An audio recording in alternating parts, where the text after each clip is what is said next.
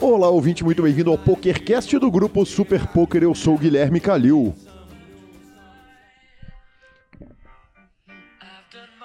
Que que é isso? Quem acompanha sabe. Deu a lógica de novo. Eu sou o Marcelo Lanza. Olha, Lanza, eu- sem palavras em primeiro lugar. Ah, João Bauer, parte 2. e eu acho que você não deveria ter elegância nesse programa, porque se eu tivesse virado aos 45 minutos a aposta, eu ia estar sambando sobre o seu cadáver. Então acho razoável, pode pôr musiquinha, fica à vontade. Senhor, Negriano maior que Pelé. Segue o jogo. Temos várias formas de ouvir o podcast. Você quer contar para o nosso ouvinte? Você pode ouvir o nosso podcast no Spotify, Deezer, YouTube, Podcast Players. Nos indique, nos dê cinco estrelas. Troque suas fichas pelo Fichas.net. Telefone na descrição dos nossos programas. Perguntas, participações, sugestões, promoções e comentários em geral. Nosso e-mail é pokercast.gruposuperpoker.com.br. Do Instagram e Twitter, arroba Gui Calil e arroba Lanza Maia. O nosso velho Telegram, grupão do Telegram ou mensagem de áudio pelo WhatsApp é 31 975 18 9609. Temos mensagem de áudio de ouvinte hoje, hein, Marcelo Lanza? Aí sim, a turma está deixando de ser preguiçosa enviando mensagens para os coleguinhas. E, e nós tivemos até e-mail, Marcelo Que Lanza. e-mail não. É, tivemos até alguém e-mail. teve tempo para escrever um e-mail. Teve, na verdade, é o seguinte: o Serginho, o Sérgio Prado, perguntou é, qual era o e-mail do PokerCast pra ele botar a gente no mailing do BSOP. Aí, então temos e-mail do BSOP? bom, Aí nós sim, temos e-mail institucional, nosso patrocinador BSOP, mas temos e-mail, Marcelo Lanza. Justíssimo, senhor. Inclusive de um belo patrocinador, está chegando o maior evento de todos. Está chegando, cara, e eu acho que vem. Vem parada grande aí. O Po- PokerCast mais BSOP vem programa especial, eu acho. Tomara, tomara. Passagens estão compradas, hotel reservado e aguardando ansiosamente pelo joguinho. Inclusive, não vai dar tempo, mas se desse tempo, eu ia avisar a turma que hoje tem pacote do BSOP com 15 vagas garantidas. Provavelmente ontem teve. Exatamente. Eu vou julgar, se der tudo certo, hoje eu ganhei uma vaga. Ontem. Ontem eu ganhei uma vaga, isso. Ok, beleza. Marcelo Lança, fala aí no senhor jogando. Ontem eu presenciei uma cena rara. Doutor Alaor, lenda viva do jogo, Belo Horizontino, apareceu, encostou do seu lado e falou assim: Ô Lança, você quer jogar comigo? Quero, mas e o baralho? Ele falou: pra jogar com você, eu tenho o baralho. Enfiou a mão no bolso, arrancou um baralho pra jogar pra você. Que parceiro, hein? É, no caso eu, pelo jeito, deve ser o parceiro. Ô, o né? senhor, claro. Claro que é o senhor. Digamos que é, meu histórico não é tão favorável assim com ele. Não, nem o meu, que se diga. Porque ele já me botou voltando Eu- pra casa com as asas quebradas, não foi brincadeira. Tem, tem algumas pessoas que são meio karma. Eu particularmente costumo doar. Basicamente é como o Criciúma contra o Atlético ali, que toda vez que Exato, encontrou. Exatamente. Entendi. Entendeu? É aquele jeito. Perfeito, Lanzinha. É, mas falamos em baralho, baralho, baralho. Teve jogo ontem, né? Jogamos um negocinho ontem. O senhor jogou também, Exatamente. né? Jogamos um negocinho. Lanza, e eu tô em grande fase no poker, viu, velho? É, Lembrando aqueles bons tempos que jogava ali nos clubes do senhor, agora jogo no clube PokerCast e tô voando, viu, velho? Aí sim, senhor. É disso que o senhor merece, é isso. Nada tava mais em do que tempo. isso. Exatamente. Já tava em tempo, o senhor também arrumou um troco ontem. Jogamos um cashzinho, ganhamos um negocinho e segue o jogo. Esse, ó, o sorriso tá lindo. Notícia, senhor. Vamos pras notícias Vamos, direto? vamos direto para a notícia. Diretamente para a notícia, aonde comentaremos daquele velho evento.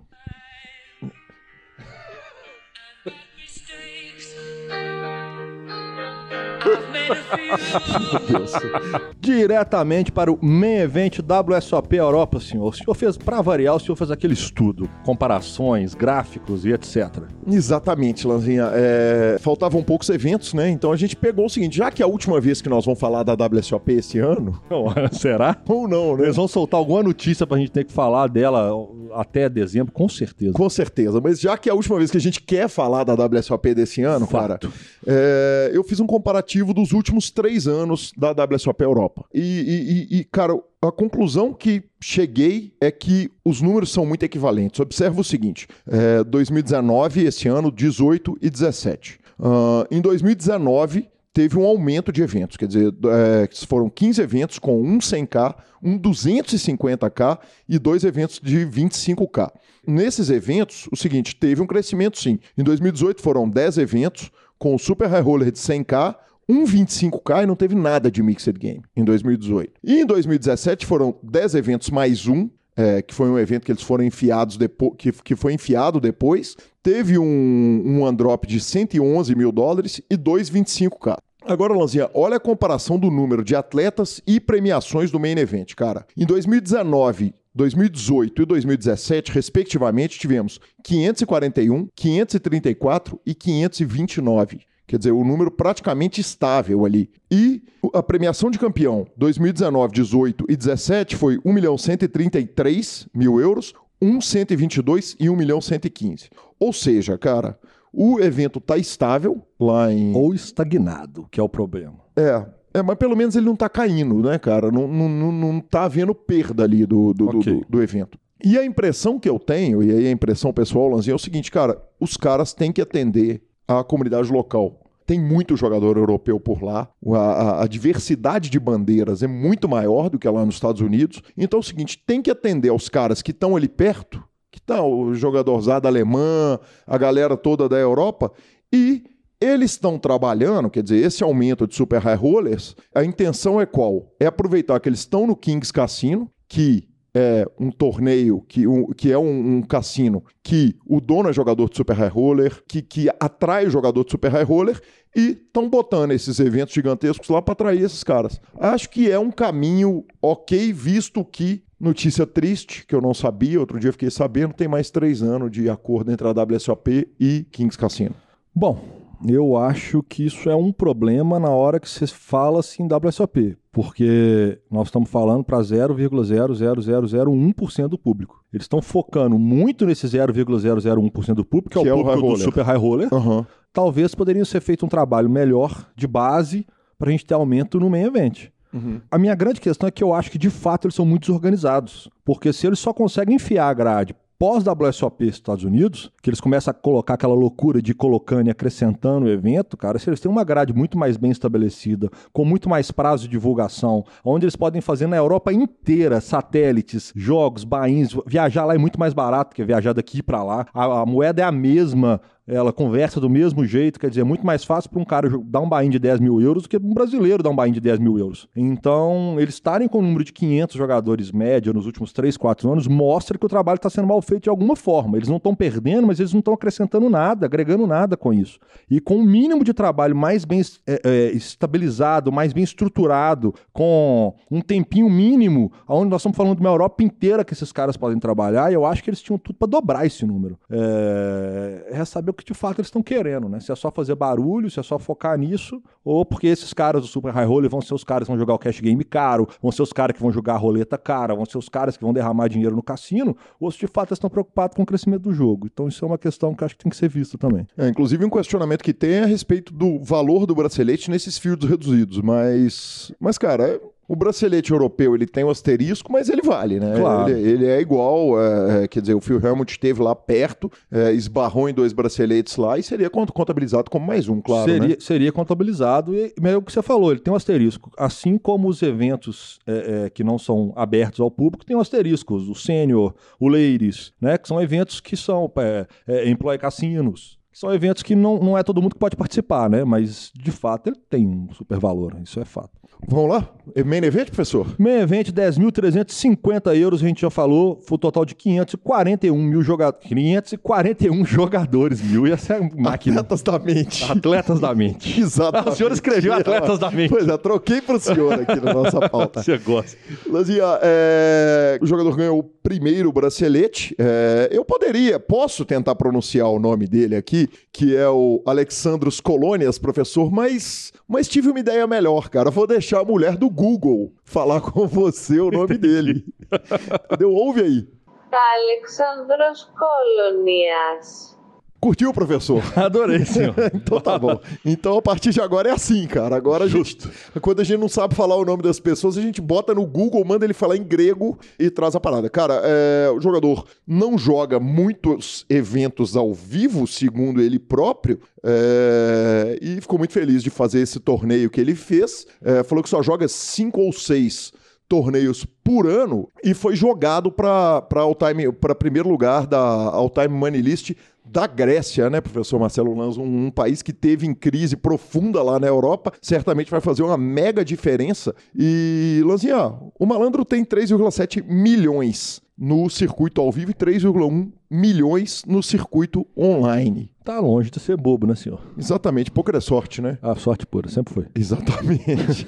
é o terceiro bracelete grego em 2019, que ano dos, dos rapazes da Grécia, e o sexto na história. É, o jogador mora em Londres, tem 32 anos de idade, Marcelo Lanza. Na mesa final tivemos também grandes presenças, entre elas a de Anthony Zino, que tem dois braceletes de WSOP e três de WPT, e ele, que homem, que fantástico, que cara mágico, Dário San Martino, o Super Dário, 14,5 milhões de premiação total ao vivo, vice-campeão do main event da WSOP desse ano, quer dizer, fez mesa final nos Estados Unidos e na Europa. O ano tá ruim para ele, né, Lanzinha? Tá ruim, tá ruim. Exatamente. É também campeão do European Poker Tour.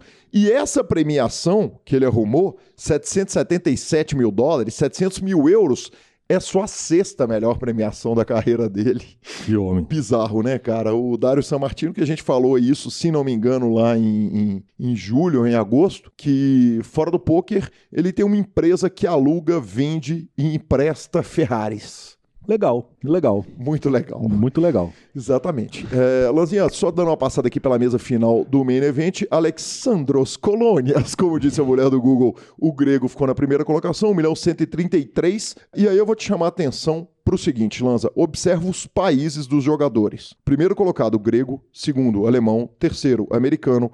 Quarto, San Martino, italiano. Quinto, tcheco. Sexto, Suécia. Sétimo, França. Oitavo, Dinamarca. Aí a gente sai da mesa final. O nono ainda é da Eslováquia. O décimo é da Áustria. E só na décima primeira colocação a gente repete uma nacionalidade. Chega outro jogador da Alemanha. Legal demais, né, cara? Isso é muito bacana, essa diversidade, gente do mundo inteiro é, na mesa final.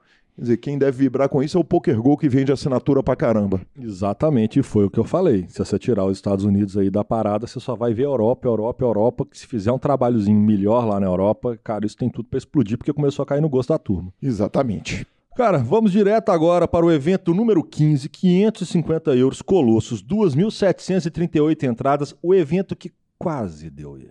Cara, quantas entradas você falou aí? 2.738 entradas e quase deu ele. Cara, o Shondib precisava da quinta colocação para poder ganhar o prêmio de jogador do ano. Sim. E ele cai na décima primeira colocação. É lamentável, né? É... Lamentável. Vamos primeiro falar do campeão? Não, e que campeão? Que campeão, e que campeão. exatamente. E- e quando a gente acha que a gente só vê torneio de field grande, que os caras não chegam, lá vamos eles de novo. É o que Bertrand Gros- Grospellier, francês, puxa 190 mil euros e, cara, fecha com chave de ouro. E aí, Lança, rolou uma discussão lá no grupo do Telegram. Aliás, o senhor tomou uma falinha lá maravilhosa esses dias. é, Normal, A, a né? respeito de, de, de- de pagamentos de apostas e tal, porque você falou o negócio do PicPay, o negócio virou um caos lá e você nem viu. Mas, mas enfim, cara, o Sean Dib bateu é, doi- 2.727 pessoas, se estou fazendo a conta direito, e precisava da quinta colocação para poder ganhar o título. Jogou duas mãos de forma super esquisita ali, e a gente estava ali discutindo hoje, eu e Marcelo Horta, a respeito do que, que levou o Sean Dib a, a fazer o que ele fez. Em primeiro lugar, eu falei o seguinte, cara, que o Shondib chega na mesa final e ele perdeu, a, ele caiu em 15 minutos. é, em 15 minutos ele fez as duas bobagens e foi eliminado.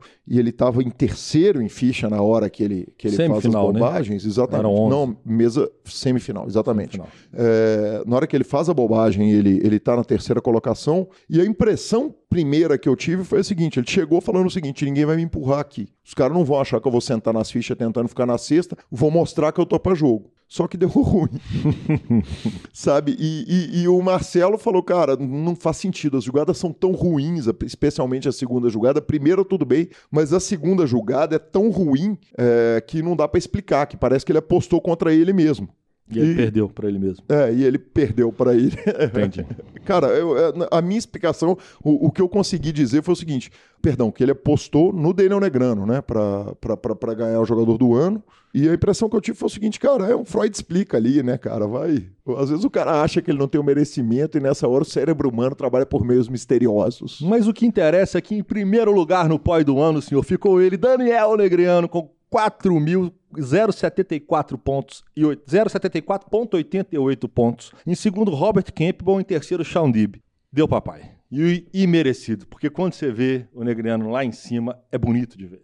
Cara, é, justiça seja feita o seguinte, Lanzinha, eu, eu frirolei a nossa aposta, sabe? Porque o nosso querido Fernando, nosso ouvinte australiano, falou, velho, pelo amor de Deus, velho, deixa o Daniel Negrano ganhar, que eu chegando aí, eu vou pagar 100 reais de cerveja pra você, pra você torcer pro Daniel Negrano. Falei, olha, torcer pro Daniel Negrano eu não posso, porque tem um sarro odds no, no, no PokerCast que eu vou ter que torcer pro Xondib. Mas se o Daniel Negrano for campeão, eu vou aceitar a cerveja, então tá aceito, Fernando. Não tem problema, senhor. Não tem problema. O que importa é que deu ele. Parabéns, Lanzinha, tá pago, inclusive, já.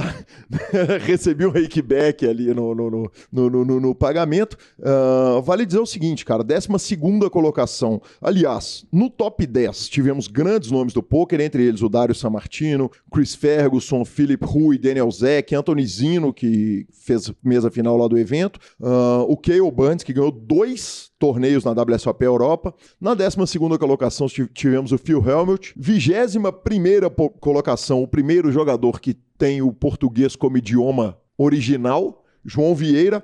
E, Lanzinho, eu não pude deixar de marcar o seguinte: na 53 e na 54 colocação, tivemos dois jogadores brasileiros, Yuri The Nerd Guy e Marcelo Giordano, ah, os dois com quase 1.900 pontos. Sensacional, né, cara? No- Super representado. no top 60 ali da WSOP, o Brasil tá muito bem representado, né? Muito bem representado. Eles que fizeram uma WSOP fantástica, né, cara? Cara, sensacional, absolutamente sensacionais as WSOPs dos dois jogadores e que não foram pra Europa, né? Conseguiram essa posição sem ir pra Europa. Exatamente. Nós já tivemos dois tweets aí é, a respeito disso, do, do Daniel Negrano. O primeiro é o seguinte: como que eu consertaria o Player of the Year da WSOP? Limitaria os ITMs a 12, faria os ITMs baixos não valer quase nada, aumentaria os pontos para o top 27, aumentaria os pontos para a mesa final, diminuiria os pontos para a mesa final da WSOP e Main event. Main event, exatamente. E qualidade vale mais do que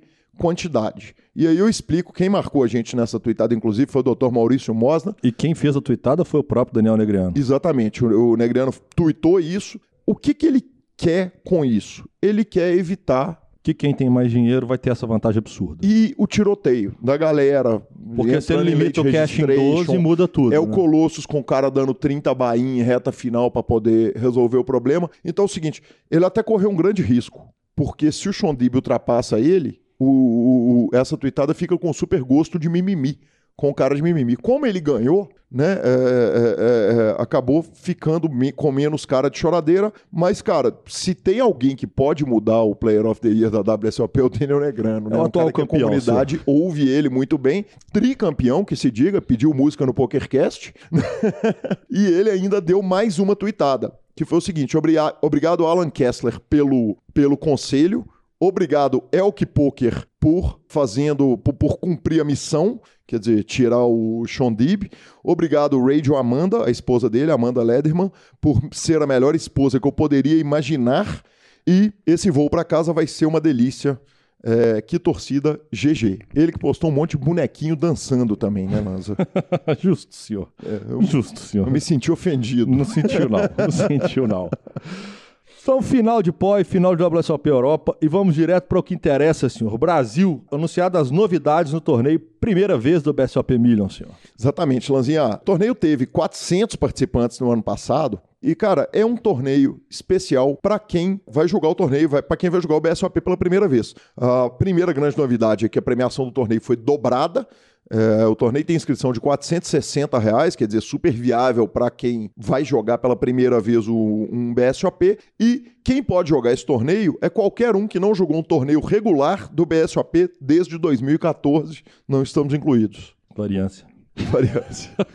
Ele pode também ter julgado, é, o jogador pode ter julgado é, aqueles sit and goals que tem lá ou os mega free rolls, mas sem Não, ter feito inscrição nos torneios regulares. Isso é muito legal que o BSOP sempre faz isso, que é uma inclusão, né? Porque o cara ele vai sentar com um monte de, de jogadores que nunca jogaram aquilo. Então ele não, ele não vai ser aquele corpo estranho. E a partir dali ele tá batizado para poder engatar no restinho. Batizado é a palavra, Marcelo Lanza. O jogador ainda, quem não ganhar nada, não vai poder, quem não ganhar dinheiro, não vai poder falar que não levou nada, porque vai ter uma camiseta exclusiva comemorativa do evento para os jogadores. E além de tudo, os nove finalistas recebem o Bahia do Acaris Road to PSPC Micro Millions, aquele torneio que nós falamos no torneio passado. no- No, Sensacional. no programa passado. Então vale a experiência, vale você que conhece alguém que está querendo jogar, é, esposa, é, colega, pô, le- vai pro BSOP, leva a turma, deixa a pessoa ter essa experiência, é um preço barato, é um garantido top e você sabe que ali ele vai estar bem tratado. Ele não, não vai estar com o nego olhando, julgando ele o tempo todo.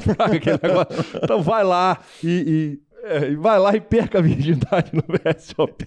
Exatamente, Lanzinha, não tem lugar melhor para perder a virgindade. E está rolando o Poker Master, senhor. Exatamente, na pauta tava chegando o Poker Masters, mas agora está rolando o Poker Tá Masters. rolando. Cara, o Poker Go estava anotado na minha agenda, cancelar o Poker Go, porque o dólar ficou muito alto, a gente deu aquela reduzida, deu uma cortadinha ali, cara, mas aí chegou o Poker Masters, não tem jeito. É, como a gente já falou aqui em, no ano passado, o torneio vale a jaqueta roxa e 100 mil dólares de premiação em dinheiro. Cara, ano passado quem ganhou foi o Alim Zirovic, que foi o jogador revelação do ano é, é, de 2018. E o primeiro campeão foi ninguém menos que ele, Stephen Sondermeyer. Então, esses foram os dois campeões. 2017 e 2018. O torneio acontece no área, é, no- no- nos estúdios do Poker Go, ali no, no lado externo do área. E o torneio é parte do Triple Crown de High Rollers, que junto com o US Poker Open e com o Super High Roller Bowl formam essa tríade de eventos. E o torneio não tem reiki para quem se registra no horário, Lanzinha. Justo. E lembrando, senhores, que temos brasileiro no field. Exatamente. Que aliás, que homem, né? Que Não é brasileiro. um brasileiro, é o brasileiro. Temos né? um cabelo ali com um belo bigode. Exa- Aquele estilo, né? Exatamente, senhores. O ganhador do Bracelete 2019, Yuri The Nerd Guy. Ó, Yuri tá fazendo vlog diário. Super Poker está fazendo cobertura diária. Então é o seguinte, se você ainda não tem um Poker Go, não pretende assinar nesse momento por causa dos motivos que o Calil falou que o dólar tá alto e tudo mais, pelo menos tá dando para acompanhar um pouquinho da experiência dessa porrada de evento caro, Não, e 10 diferenciado. doletinhas, um mês, cara, Exato. vale, né? E, mas dá para aproveitar um pouquinho dessa experiência com os vlogs diários do Yuri, com o acompanhamento que o Super Poker tá fazendo diário, cobertura em loco, cara, acompanha que tá muito bacana. Legal demais, Lanzinha. Vale lembrar o seguinte, cara, o área tem um dress code. Nós falamos disso no ano passado. Se você não estava ouvindo o PokerCast, vale repetir. Na mesa final, o jogador tem que usar business casual. Dizer, Exato. É, é tipo um. Não chega a ser um esporte fino, mas não dá pro cara ir lá. Não dá para ir igual o sunga. Lanza está gravando nesse Exatamente. momento, de bermuda não e dá, chinelo. Não dá. Não dá. Ah, óculos escuros e. Óculos escuros e fones de ouvido são proibidos na mesa da TV. Isso tudo para ver os seus belos olhos, senhor? Exatamente, Lanza. Isso tudo para tornar a experiência de quem está assistindo mais agradável, Marcelo Lanza. Que é isso? A experiência de quem está assistindo mais agradável. Estamos gravando um stories para o Instagram sim. ao vivo no, ao vivo não, né? Gravado. É, gravata. Lanzinha, sobre a, a reta de torneios que vão acontecer, tem um, dois, três, quatro, cinco torneios de 10 mil dólares, sendo um 8 game, short deck, pot limit Omaha, no limit holding e um torneio de big bet, que é no limit holding, pot limit Omaha e Dust to Seven single draw. Depois tem três torneios de 25k dólares, todos os três de no limit holding, mais um de no limit holding de 50k e um de no limit holding de 100 mil dólares. Os eventos, os eventos acontecem entre 4 e o meio de novembro ali. O último evento começa no dia 13 de novembro, imagino que vai terminar ali pelo dia 15 ou 16. Haja dinheiro, senhor. Exatamente. Lanzinha, é, e aí eu te pergunto um negócio, cara. Acabamos a WSOP Europa, ia cancelar o Poker Go, já entrou esse evento. Cara, falta data no calendário para tanto evento? Cara, vai ser uma briga que mais cedo ou mais tarde, com vários veículos e várias vertentes fazendo torneios gigantes, vão começar a cavalar, não vai ter jeito. E o próprio Triton. jogador. Não, o próprio jogador tem que começar a fazer escolhas, porque tem muita coisa grande. É, e aí não tem escape, né, Lanzinha? É, é, vão ficar os melhores eventos, né? No final das contas, senhor, com, o com a quantidade tiraremos a qualidade. Exatamente, que homem. Palavra do Fichasnet, então, nosso patrocinador, lembre-se quando for trocar as fichas, troque no Fichasnet. O telefone está na descrição dos nossos programas e na descrição do nosso grande grupo do Telegram. Ah, e vamos para a nossa entrevista João Bauer, parte 2. João Bauer, parte 2. O Fichasnet é o seu parceiro para compra e venda de ficha nos principais sites de poker online. Chame o Fichasnet e avise que chegou até eles pelo PokerCast para participar de promoções super especiais para os nossos ouvintes. O WhatsApp do Fichasnet é 062 99837 1007 e lá você negocia suas fichas com os melhores preços. O Fichasnet trabalha com créditos do PokerStars, PariPoker, PP Poker, o Poker, EcoPays e AstroPay Card. Repetindo, o WhatsApp do Fichasnet é 062 99837 1007. O número está na descrição dos nossos programas. Fichasnet, confiança e melhor preço para suas fichas.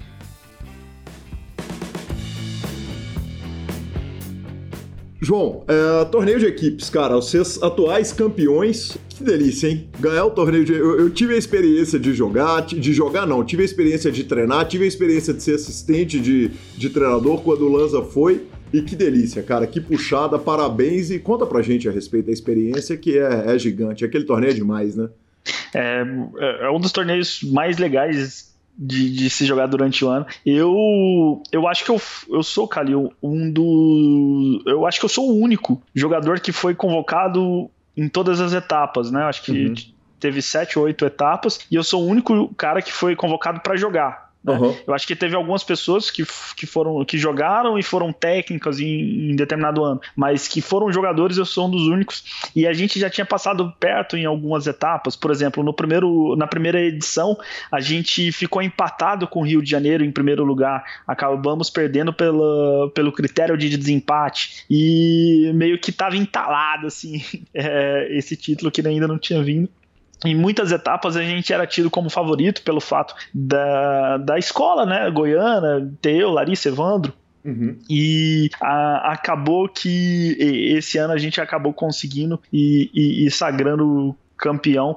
Eu tenho que dar todo o mérito também para toda a equipe. Que, que, que eles com certeza fizeram, fizeram história ali João, você convoca, quer dizer, é, em algum momento você foi treinador além de ser convocado? Você falou que você, você, jogou em todos, mas em algum momento você convocou, você ajuda nas convocações? Como é que funciona? Em alguns anos eu, eu cheguei a participar da, não da convocação, mas da indicação, né? Uhum. É, o presidente da, da Federação Goiana, ele indicava uma pessoa que seria o técnico, né? E esse técnico conversava comigo, e aí, João, quem que você acha que deve? Uhum. Aí eu falava, não, esse ano eu acho que essa e essa pessoas estão bem, e ele, pelo, pelos seus critérios, acabava chamando, né? João, e... pepino, né, cara? Ajudar na escalação da seleção goiana, é, primeiro é, é um mérito gigante seu estar tá em todas as seleções goianas e, e, e chamar a, a, seleção goiana é difícil, porque é muito cara bom, né? Exato. E, e, e, é sempre muito difícil escolher os melhores, né? Uhum. O que, que são os melhores? Quem são os melhores, né? Como que você vai a, analisar esse tipo? Esse critério é muito complicado, né? É, quando esse torneio foi criado e eu participei de toda a discussão da criação desse torneio, para que que ele era feita, eu sempre fiquei muito preocupado para que esse não para que esse torneio não se tornasse é, algo comercial né? Uhum. Que fosse realmente é, algo pro bem do poker, uhum. né? Como que, é, como é um torneio que ele não tem um valor de inscrição agregado, que ele não tem uma premiação, é importante que ele seja para divulgar o esporte, para divulgar o poker em sua essência, uhum. né? E se ele virar um critério de comercial das federações estarem levando é, jogadores é, privilegiando o, o torneio da da pizza, né? É, e isso com certeza seria prejudicial para o poker, né? Uhum. O, é importante que você tenha nesses torneios é, os melhores, as, as, pessoas que às vezes representam o seu estado. E como que essas pessoas representam? Às vezes sendo o melhor. É, nos torneios ao vivo da região, às vezes sendo o melhor nos torneios online da região, né? É, ou às vezes representando o seu estado, sendo um grande divulgador é, porque ganhou um torneio importante, né? É, às vezes aquele cara era um jogador recreativo, mas ganhou um, um torneio importante, acabou de partindo disso, se tornando um, um ícone, né? Então, uhum. esse tipo de pessoa que eu acho que, é, que deveria ser levado para esse torneio por equipes, né? E não é, tornar isso um, um, critério comercial. E isso foi algo que a gente sempre brigou muito. Né? Eu, como jogador, sempre fui muito atrás disso. E espero que as federações sempre pensem é, muito bem nesses critérios para não, não deixar é, atrapalhar. É um pepino, todas as vezes que sai a, a, a, escalação sempre dá aquele problema, mas isso é legal também, né? Uhum. É, o, o, fato de, de ser difícil é, escalar, de, de ser difícil chamar as pessoas, é, é legal também, né? O, o tanto que a gente discute quando tem Copa do Mundo e tem um técnico lá que deixa um ou outro jogador. É legal esse processo também. Uhum. Uh, João, eu quando convoquei a seleção mineira, no ano que fui uh, o, o, o, treinador, o técnico, né? Na verdade, quem uhum. sou eu para treinar aquela malandragem? Quem sou eu para treinar o Caiafa? é. é, eu tive que estabelecer critérios, e aí a, a pergunta vem logo mais, tá? É, tá? Por exemplo, a gente tinha tido aqui um jogador local que tinha ganho três etapas do MPS, que era o campeonato mais representativo à época do, do, do, do Mineiro. Do Mineiro, exatamente. Uhum. Do, do, cenário mineiro, do cenário de Minas uhum. Gerais. Tinha o Campeonato Mineiro que era paralelo, mas o MPS era o maior torneio. Esse jogador era o Vini Lacerda. E eu acabo optando, na época, acabei optando por levar, se não me engano, o Ganso. E o Vini me perguntou, falou, Gui, por que você não me levou? Quer dizer, você acabou de narrar três cravadas minhas, eu era o narrador do MPS. Uhum. E eu falei, cara, porque você vai. Porque quem for jogar lá vai estar tá jogando com uma galera que não é o field aberto de Minas Gerais. É um field que é muito mais. São muito mais uns caras do online. São os caras que jogam muito online. Uhum. É, esse foi o critério que eu usei para o Vini, que foi super gentil comigo, compreendeu. Aliás, eu tomei talvez menos porrada do que eu merecia pela convocação, sabe? Todo mundo foi super uhum. simpático. O que, que você acha que é o critério a ser avaliado? Quer dizer, você acha que o, o fato do torneio ser live deve se levar um jogador do live? ou que o fato de ter muito jogador online leva-se o cara do online, que, o, qual que é o critério que você usaria sentado na cadeira de técnico da seleção goiana?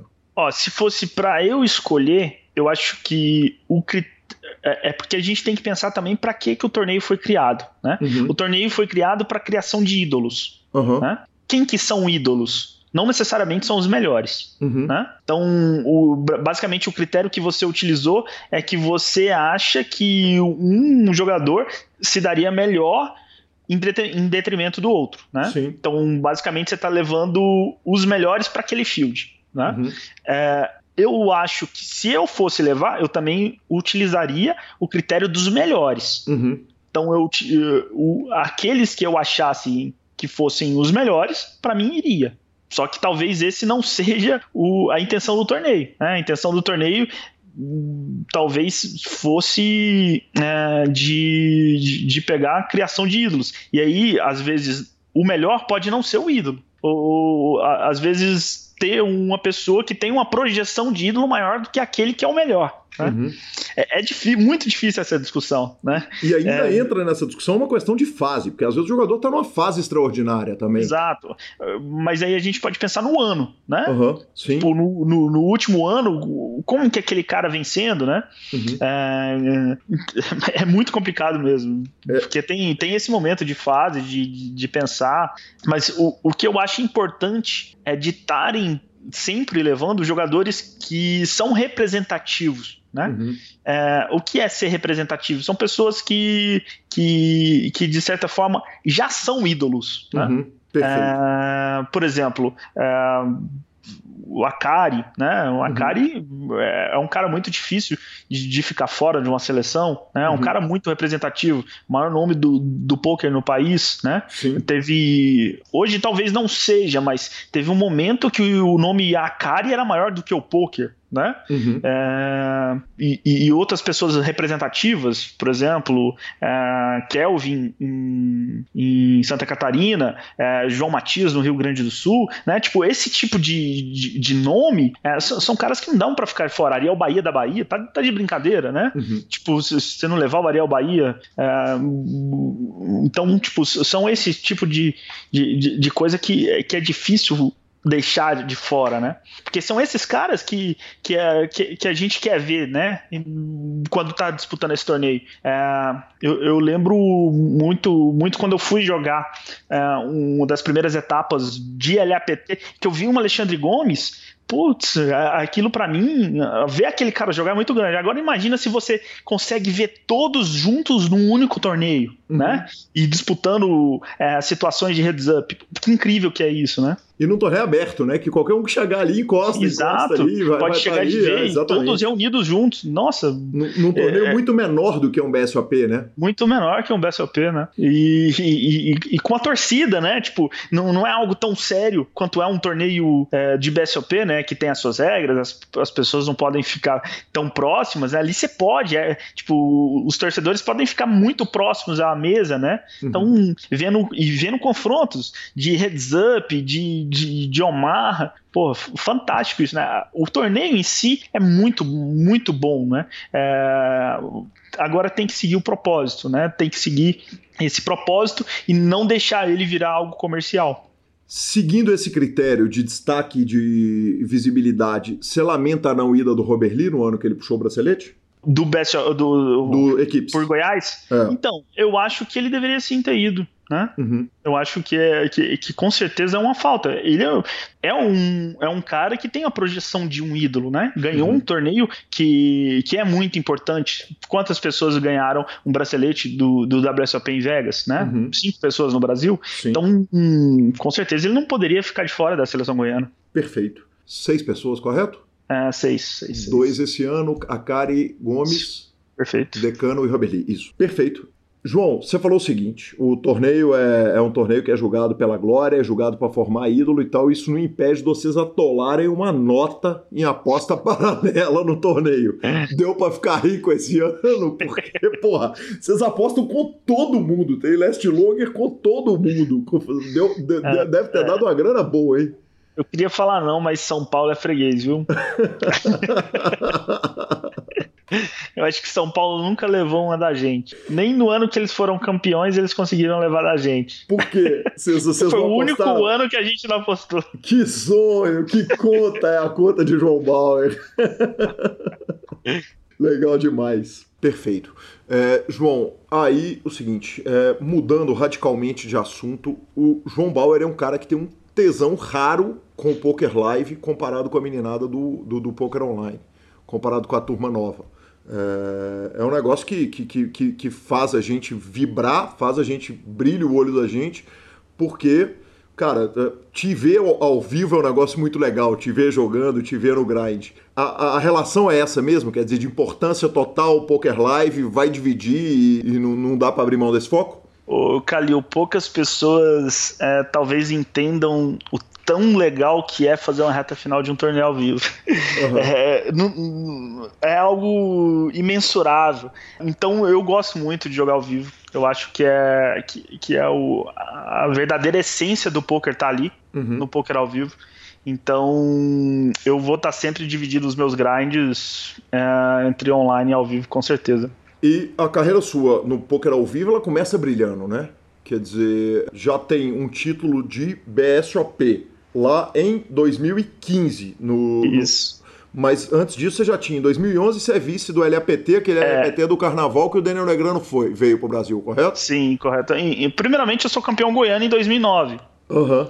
E isso é antes do W Cup, né? Então eu, eu fui campeão do ranking geral do, do, do campeonato goiano. Uhum. que então eu começo assim, eu começo sendo campeão goiano, depois eu tenho esse resultado em 2011 ficando em segundo no LAPT, na época nenhum brasileiro tinha ganhado ainda um LAPT, tive a chance e acabei dando um call errado. Acabou sendo quebrado com o Murilo, que foi entrevistado recentemente aqui no PokerCast, Foi, né? exato. O LAPT ali do Peru. Depois, outro grande resultado que eu tive ao vivo foi a mesa final em Las Vegas, do WSOP, né? Aham, sim. Acabei ficando em quinto. Depois eu fiquei também no, em terceiro lugar no WSOP. Ah, não, aí eu ganhei o BSOP, eu fui campeão brasileiro do BSOP, ganhei uma etapa do BSOP, depois campeão geral do ranking, né? Uhum. Esse é o 2015. Isso 2015. Em 2016 eu fiquei em, em terceiro no WSOP Brasil. Uhum. É, ah, desculpa, antes disso eu fiz outra mesa final no LAPT. Fiz, eu tenho duas mesas finais de LAPT, duas mesas finais de WSOP, um em Vegas e um em São Paulo. E tenho as mesas finais de BSOP, né? Mais duas. Que é, que, que, cara, é um negócio impressionante, né? O, a, a soma de resultados suas no BSOP é é uma parada que talvez se fosse puxar a ficha de quem é o campeão histórico do BSOP, se fosse dar, dar um jeito de ranquear torneio por torneio ou- e talvez história de main event, talvez você fosse o jogador com mais resultados, correto? Então, pela quantidade de BSOPs jogados, talvez sim. Ah, Porque eu não joguei tantos BSOPs assim. Tipo, o único ano que eu joguei toda a etapa foi o ano que eu fui campeão brasileiro. Então foi o único ano que eu corri todo o circuito. Né? Ah, todos os outros anos eu deixei de ir em alguma etapa. Esse ano mesmo, que tipo, eu tô disputando de certa forma o ranking, né? Tipo, pela, pelo que eu fiz durante a última etapa, é, eu acabei. Estou em quinto no ranking, mas praticamente empatado com o segundo, né? Tecnicamente empatado com o segundo ali. E esse ano eu não fui em três etapas Aham. Eu tipo, nunca fui um cara que, que fui também correndo o circuito durante todo, principalmente porque eu me dedico muito ao online também, né? Perfeito. É porque pelos seus resultados eu imaginei que você fosse em todos os BSOPs que eu fui e todos que eu não fui também. Não, não, não. Em 2015 você ganha o BSOP e arruma uma Harley Davidson como premiação, sim, correto? sim. O que, que você fez com a moto? Eu acabei não, não usando ela, nunca, nunca andei tanto de moto, acabei vendendo ela. Não, não foi uma premiação que eu acabei utilizando, apesar de ter muito orgulho de ter ganho. Você chegou a, a- a subir na moto? Quer dizer, você ganhou efetivamente a moto ou foi uma negociação ali, já Ganhei negocia ali, já resolve a a, moto parada? chegou em casa, Ah, chegou em casa, em Goiânia? Em Goiânia, Que sensacional, cara. Só que eu acabei nem usando ela muito, nu- nunca pilotei moto, então não acabei nem usando. E, e- e não houve. Por que mandar ela pra Goiânia? Quer dizer, você sabia que você não ia usar ou você queria chegar com ela? Você Então, queria falar, é- não, eu quero essa porra fotografada na minha garagem. Não, eles tinham um contrato com a Harley e a Harley entregava onde, onde você na concessionária da sua cidade. Aham. Ah, que legal, cara, que bacana, que incrível. João, e aí você chega em dois- a gente chega em 2019, em que você tá chegando o seguinte, vai ter que fazer chover para ganhar o ano de novo, né? Porque porque é um ano até atípico pelo que o líder do ranking vem fazendo, né? É, Sim. Mas fazer chover numa reta final, num, num, BSOP de final de ano não é, não é também o- nada que você não tenha feito, porque no ano que você foi campeão, você, você fez tudo. Como é que você vai pro BSOP Millions desse ano? Quer dizer, o foco é, vou dar 400 milhões de tiros, se engatar lá no começo, eu vou pro cacete mesmo. Qual que é o mindset que você tá pra ir pro, pro BSOP Millions? E isso é uma das coisas, o, Calil, que eu mais me orgulho, assim. É, eu falo sempre que, tipo, é, eu sou um cara. É, eu me acho, de certa forma, um jogador muito bom, principalmente quando eu jogo live, né? Mas quando. é, eu acho que, tipo, meu principal orgulho é das pessoas que eu criei, né? Seja no meu time ou seja dos coaches individuais que, que eu acabei dando durante a minha carreira, né? Para você ter uma ideia, olha que coisa legal. Quem é o primeiro do ranking é o Mesquil. Uhum, É um sim. cara que eu já que, que, que eu já dei coach, né? E tipo todas as etapas que eu vou, que tipo ele sempre a gente se encontra, ele sempre me- fala que eu mudei o jogo dele, eu fiz com que o, ele tipo melhorasse nas retas finais. Eu, eu tenho muito orgulho disso, né? E você pensar não, quem que é o segundo? O segundo é o Nakamura, é um cara que eu tô dando coach, né? É, então, tipo, os dois primeiros do ranking são caras que, que eu trabalho dando coach, ou que eu já trabalhei dando coach. Você pegar uma etapa do do BSOP de, de Caldas. O Anthony acabou ganhando, que é um menino também que eu dei coach esse ano. Então, tipo, eu me orgulho muito disso, né? E pra, pra chegar para tentar passar esses caras, tentar passar o que o Mesquel fez esse ano, é, é praticamente impossível, né? Uhum. Ele, ele bateu o recorde de pontuação do BCOP.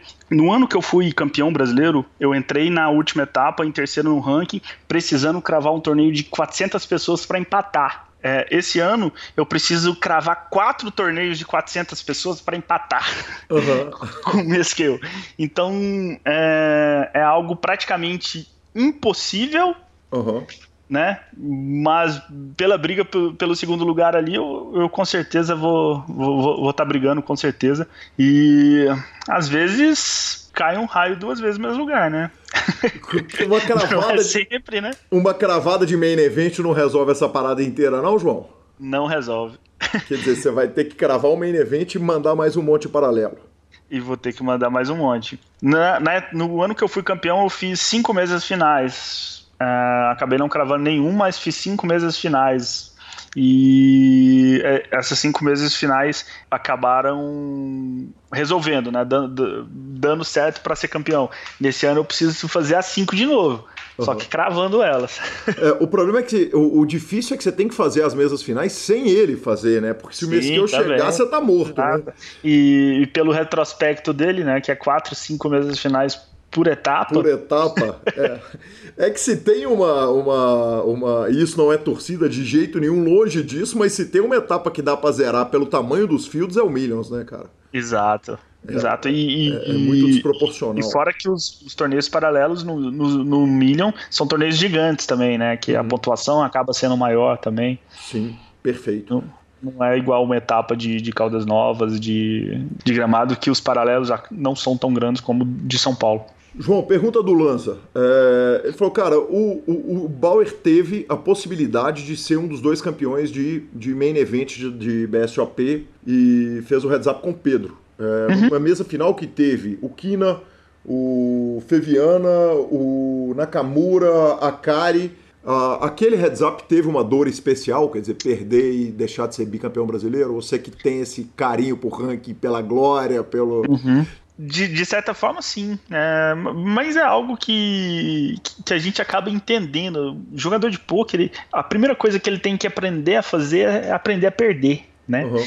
E muitas vezes, é, muitas pessoas não sabem perder. Eu aprendi a perder.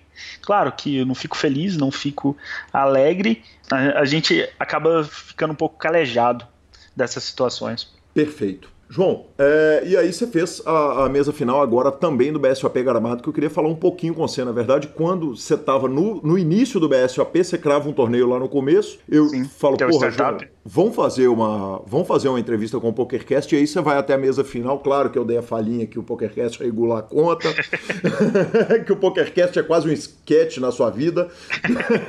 Aqui a gente já deve estar na segunda parte da entrevista, então quem ouve, quem não entendeu a piada, vá lá na primeira parte para ouvir. É, na, no, na mesa final do BSOP gramado, você dorme tranquilo, cara? Você deita e dorme assim, tipo, porra, mais uma mesa final de gramado, tá de, tá de mais uma mesa final de BSOP, tá de boa, vou deitar e vou dormir? Toda mesa final, toda mesa final daquela adrenalina, aquela vontade de jogar, às vezes não tem o mesmo peso ali das primeiras, né? É, e, mas isso é uma das coisas que eu sempre ensino para todos os jogadores que passaram por mim. Tipo, a, a experiência é muito importante no poker, né? Eu, eu, associo isso como se fosse um vestibular. O primeiro vestibular que você faz é você tá todo preocupado, mas a partir do momento que você faz o décimo, décimo vestibular, você passa a estar tá bem mais tranquilo do que o primeiro, né? Você uhum. já vivenciou aquela situações diversas vezes. Claro que uma mesa final de, e de um torneio ao vivo sempre dá uma expectativa maior, mas a gente acaba, de certa forma, não digo acostumando, mas é, uma das coisas, Calil, que eu sempre que eu, que eu queria muito é que esses momentos perdurassem mais, né? Porque uhum. é, eu tenho eu tenho na minha carreira 10 anos 10 anos ou mais como jogador profissional de pôquer e esses eventos que eu fiz mesa final ao vivo, eu conto nos dedos, né? Sim. Tipo, de BSOP, claro que o pessoal vai falar, ah, mas você fez muitos. Eu fiz muitos, mas em relação à quantidade de dias que, te, que teve nesses 10 anos, não foram tanto, né? Então, é, é, esse pré-dia da mesa final, eu queria que perdurasse por uma semana, né? Uhum. Que eles fizessem uma espécie de November Nine no BSOP, pelo menos uma semaninha depois, pra gente ficar ali curtindo aquela mesa final, pensando mais nela, né? É, podendo estruturar na nossa cabeça todos aqueles momentos, porque é um momento de felicidade tão grande, né? Por estar tá vivendo aquilo, que, que, que eu queria que aquele momento não, não acabasse. Eu queria ficar ali mais tempo. Né? Então, quando eu caio de uma mesa final, a minha sensação é essa que eu não queria sair dali. que, que às vezes a única hora que eu queria sair dali é se eu me sagrasse campeão, né? Só uma coisa pra você, tá, João? Que peito do malandro que fez quatro mesas final de BSOP, se eu não tô errando, duas de LAPT, uma de WSOP, deve ter feito duas miséria. Duas de WSOP, deve ter feito miséria quando no, nos torneios do Campeonato Goiano. Vim falar que foi pouco, um dos caras que mais fez mesa final da história do Brasil, certamente, né? Então eu queria que isso durasse mais. Você é a favor do, do November Nine? Porque o November Não, Nine. Porque o November Nine tem um problema muito grave, né? Você termina de jogar com um jogador recreativo uhum. e, e, e você volta com um jogador que foi preparado durante aqueles três ou quatro meses para jogar exatamente aquela situação com todas as possíveis variações e você tá tirando um timing ali. Primeiro que quem chegou ali tá num timing, tá numa toada que é é, é, é, muito daquele negócio que o futebol chama de ritmo de jogo. É, você tira o ritmo de jogo e ensina quem não sabe jogar a jogar. Você não acha que isso é grave, que isso é uma implicação problemática? Então, eu acho que não precisa ser esse período todo, entendeu? Três meses é, é, é realmente muito, mas uma semana, uhum. nossa, tanto que seria legal o cara curtir a mais, trazer os familiares para torcer né? Porque às vezes muitos familiares não vão poder vir nesse período curto, né? De um dia para o outro, dois dias, mas uma semana, um mês, é, provavelmente, provavelmente um mês seria muito, mas uma semana, duas semanas, acho que seria perfeito. Por mais que o cara tivesse os coaches que, ele, que eles fossem ter, eu acho que não, não estragaria o, o prazer do jogo, entendeu? Eu acho que agregaria ainda mais. Eu, eu, você citou isso, né? Eu queria falar. Você já ouviu falar aqui que o Jacob, eu acho que foi o Jacobson mesmo que fez nesse November 9 quando, quando ele foi o campeão? Uhum que, que ele pegou os amigos dele, né? Uhum. E colocou cada amigo dele para jogar como se fosse cada jogador, né? Tipo, é, com um modo de pensamento que eles imaginavam que cada jogador teria. Uhum. E ele fez a simulação da mesa final por diversas vezes, né? Uhum. Tipo, com caras que eram muito bons simulando ser cada um da mesa final. Isso oh, não é um problema grave? Isso. É sensacional, mas não é um problema grave? Quer dizer, você Então, pega, eu não sei se é um problema o grave. O John Resp é aquele senhor que chegou de terno colorido Sim. há dois anos atrás, para o ouvinte que não lembra, você certamente lembra, mas você pega o John Rasp. O John Rasp é o John Rasp porque ele é o recreativo, ele é o inglês, o cara que tá se divertindo. É o cara que vai cair em quinto lugar e não vai cair uma lágrima da cara dele. Ele tá ali vibrando e vivendo aquilo. Se você pegar esse cara e transforma o cara numa máquina de guerra, como, como diz aquele áudio falando do Cristiano Ronaldo, você transforma o cara num Messi do poker, você não tá tirando magia do jogo? Talvez sim, talvez sim, talvez você tenha razão de, de pensar que tiraria a magia, né? Uhum. Então, que perdurasse um pouco menos, mas não deixe de existir. Uhum, perfeito. Ou proíbe os caras de estudar, né? Ou você vai descansar, mas não pode estudar baralho, não, é. é. Legal demais. João, você falou a respeito, você falou o seguinte, é, levar a família para poder torcer. Você conseguiu levar sua mãe, que é sua fã número um, você conseguiu levar ela para ver sua, alguma de suas glórias? Então, nenhuma, você acredita? Ela é, é, e, e, tipo muitas delas eu queria que ela tivesse ido só que ela sempre se esquivou ela fala que fica muito nervosa e, e, minha mãe sempre sempre foi muito a gente é muito próximo e ela sempre por exemplo quando eu jogava tênis quando eu jogava futebol ela, ela tava ali na arquibancada né uhum. e ela sempre falava não meu filho eu tenho vergonha de ir eu vou ficar gritando lá na torcida melhor ficar em casa mesmo torcendo Você acha que tem superstição nessa fala dela? Que eu... Pode ser que sim, pode ser que sim. Ela é supersticiosa? Muito supersticiosa. E você? Também eu sou não tanto quanto ela. Deixa eu te contar uma história legal dela que, que minha mãe sempre foi muito supersticiosa e teve um, uma vez que ela pegou e fez um- uma numerologia com o meu nome, né? Eu, tipo, eu tinha 10, 10 11 anos. Uhum. E na época eu jogava futebol, ali no, no dente de leite, e ela fez, perguntou se eu ia ter um sucesso profissional como jogador de futebol, né? E na numerologia, que eu lembro direitinho com quem que foi, foi com a Augusta Liberato, irmã do Gugu, Aham. ela falava que, que eu ia me dar bem, muito bem em um esporte e que esse esporte não era em grupo. E, eu Caramba. e isso, aquilo eu levei pra vida, entendeu? Que aí eu, quando eu comecei a jogar tênis, eu falei, é aqui, é no individual. Deixa eu te perguntar, você acha que é, essa fala pesou? Quer dizer, que psicologicamente ali falando, psicanaliticamente falando, que essa, essa fala do, do numerólogo pesou? Que na hora que você foi começando a apontar, que você fala, porra, a numeróloga falou, quem sabe é isso mesmo? Ah, de certa não, não pesou que teve um peso muito grande, mas que sempre ficou inculcado ali, né, no, no fundinho, lembrando disso, eu sempre fiquei. Muito justo. E você era bom de bola, João? Ah, mais ou menos, era dedicado. Eu era, eu era muito raçudo e muito magrinho, tinha um preparo fudido. Então, eu era lateral direito ali, marcador. João, te perguntei se você era supersticioso e você me respondeu. Agora a pergunta é o seguinte: fissura com jogo, aposta esportiva, esse tipo de coisa, eu vou contar o porquê da pergunta. Eu Aham. tenho um vídeo em algum HD, que eu tenho certeza que os ouvintes vão me fazer procurar isso, e eu subo ou pro YouTube ou para qualquer lugar. ah, um vídeo de você fazendo uma disputa de paro ímpar, se não me engano, com Bruno Kawauchi, num salão do BSOP, quando ele ainda era no Holiday Inn, e vocês apostando uma nota, uma paçoca valendo no paro ímpar. É, E aí vem duas perguntas. A primeira é a seguinte: quão fissurado com jogos, apostas, aposta esportiva que você é? Mas antes de chegar nessa pergunta, eu vou te perguntar o seguinte: paro ímpar tem Ed? Tem malandro de paro ímpar? Com certeza, para o ímpar tem Ed no formato que a gente joga, né? Que a gente joga numa espécie que existe um metagame. Uhum. Como que é isso? São 10 para o ímpar seguidos, né?